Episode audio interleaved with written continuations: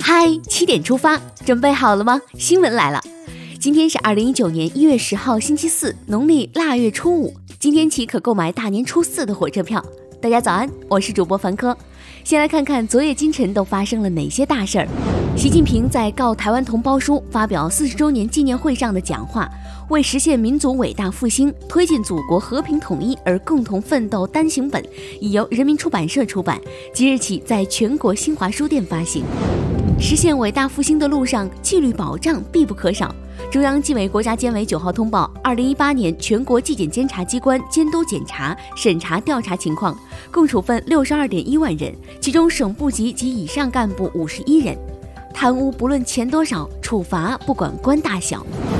全城济南注入了新的血液。近日，国务院批复同意山东省调整济南市莱芜市行政区划，撤销莱芜市，将其所辖区域划归济南市管辖。愿全城抓住这次机遇，步入发展新轨道。校外培训机构乱象一整治，教育发展也将迈入新轨道。据教育部九号消息，在各地的努力下，目前校外培训机构专项治理整改工作已基本完成。整改完成了，保持更重要。保健品市场的整改还在继续。国家市场监管总局九号印发方案，要求重点检查保健食品广告未经批准声称保健功能、宣称具有疾病预防或治疗功能等违法行为，并依法从严处罚。你家的三表走得准吗？日前，市场监管总局住建部发表意见，要求加强民用水表、电能表、燃气表的计量监管，畅通投诉举报渠道，三表记得准，日子过得稳。下面关注总台独家内容。二零一八年七月以来，秦岭违建别墅拆除备受关注。秦岭北路西安境内违建别墅背后的责任问题、腐败问题、作风问题也浮出水面。时任陕西省户县县长的张永朝说：“你收了人家的钱，就要给人家办事儿。”时任西安市秦岭办主任的何红星说：“收了钱再去查处，就已经走上了犯罪的道路。”中央广播电视总台央视综合频道推出新闻专题片《一抓到底正风纪》，关注秦岭违建整治始末。大家可以在央广新闻微信公众号今天的“嗨七点出发”推送中点击观看。接下来关注一组国内资讯，针对近日网传东海航空飞行员在执行航班任务中擅自允许无关人员进入驾驶舱一事，东海航空九号通报，机长陈某某在执飞期间擅自允许妻子进入驾驶舱。涉事机长已被停飞六个月，并取消教员资格。上了飞机，机长夫人也只是一个乘客。离了网络，大 V 也不过只是普通人。深圳警方九号通报，在微信群传播网友花总丢了金箍棒个人信息的嫌疑人彭某被警方行政拘留七日。该重点关注的，难道不是自家酒店出现的问题吗？这位院长的问题就受到了网友的重点关注。八号，南部县某卫生院副院长强奸女孩，在微信朋友圈热传。四川省南部县公安局八号深夜发布通报，副院长宋某某已被警方作为嫌疑人刑事拘留。警方提醒，请勿发布涉及受害人的隐私信息，避免二次伤害。为了保护自己的商标，清华大学又开始了起诉维权。因清华商标被在线课程善用，清华大学近日起诉陆先生、北京老陆说管理咨询有限公司和凤凰爱听北京信息技术有限公司。树大招风，名校的维权路也不好走啊！支付宝一有风吹草动，网友格外关注。近日，蚂蚁金服旗下几家公司的名称发生变更，其中支付宝中国信息技术有限公司更名为汉堡上海信息技术有限公司，引发热议。支付宝回应称，支付宝主体为支付宝中国网络技术有限公司，与此次变更并无关系。别想太多。支付宝推出年终账单后，微信的年终报告备受期待。九号，微信发布二零一八年数据报告。报告显示，零零后夜猫子多，九零后起床最晚，八零后关心国家大事，七零后爱刷朋友圈。你中了几条？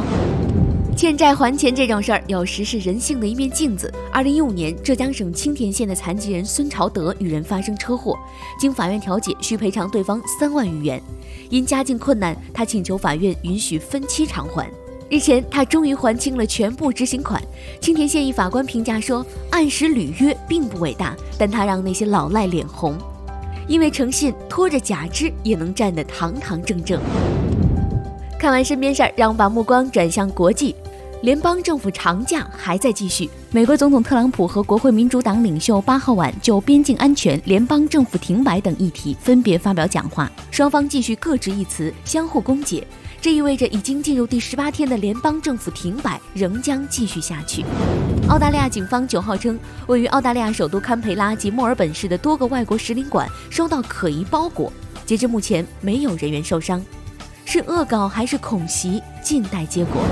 黄马甲运动的结果也有些不明朗。日前，法国总理爱德华·菲利普对黄马甲卷土重来展现强硬立场，严明将修订法律，严惩未经申报的示威和暴力分子。十四年两万多封信，听起来像个浪漫的爱情故事。据日媒报道，一名六十多岁女性邮递员在十四年间负责的大约两万三千封企业广告邮件没有送出。他表示，有时候觉得发出去太麻烦，就带回了家。真人版去广告插件。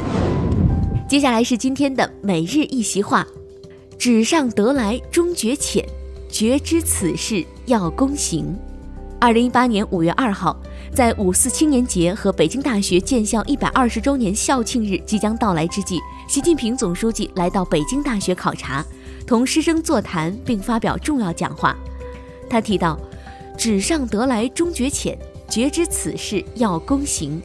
学到的东西不能停留在书本上，不能只装在脑袋里，而应该落实到行动上，做到知行合一，以知促行，以行求知。正所谓知者行之始，行者知之成。纸上得来终觉浅，绝知此事要躬行，出自南宋陆游的《冬夜读书示子玉》。陆游勉励儿子子玉做学问要早下功夫，坚持不懈。从书本上获得的知识固然重要，但毕竟还是不够的。想做出一番成绩，一定要注重亲身实践。最后进入今天的每日话题：武汉县共享化妆间最贵收费四十五分钟五十八元，均是名牌，你会使用吗？近日，湖北武汉一家商场内出现一个两平米的共享化妆间，化妆台上隔离、眼影、口红等化妆品一应俱全，而且似乎均是高档品牌，最贵收费四十五分钟五十八元。现场市民称，除了口红难以接受多人使用，其他都还可以。但有网友称，卫生状况不能保障，如果使用一次性的物品又无法控制成本，对市场前景并不看好。对此你怎么看？如果你的城市有了共享化妆间，你会去体验吗？欢迎留言分享。好了，今天的七点出发就到这里，更多精彩内容请关注央广新闻微信公众号，咱们明天再见。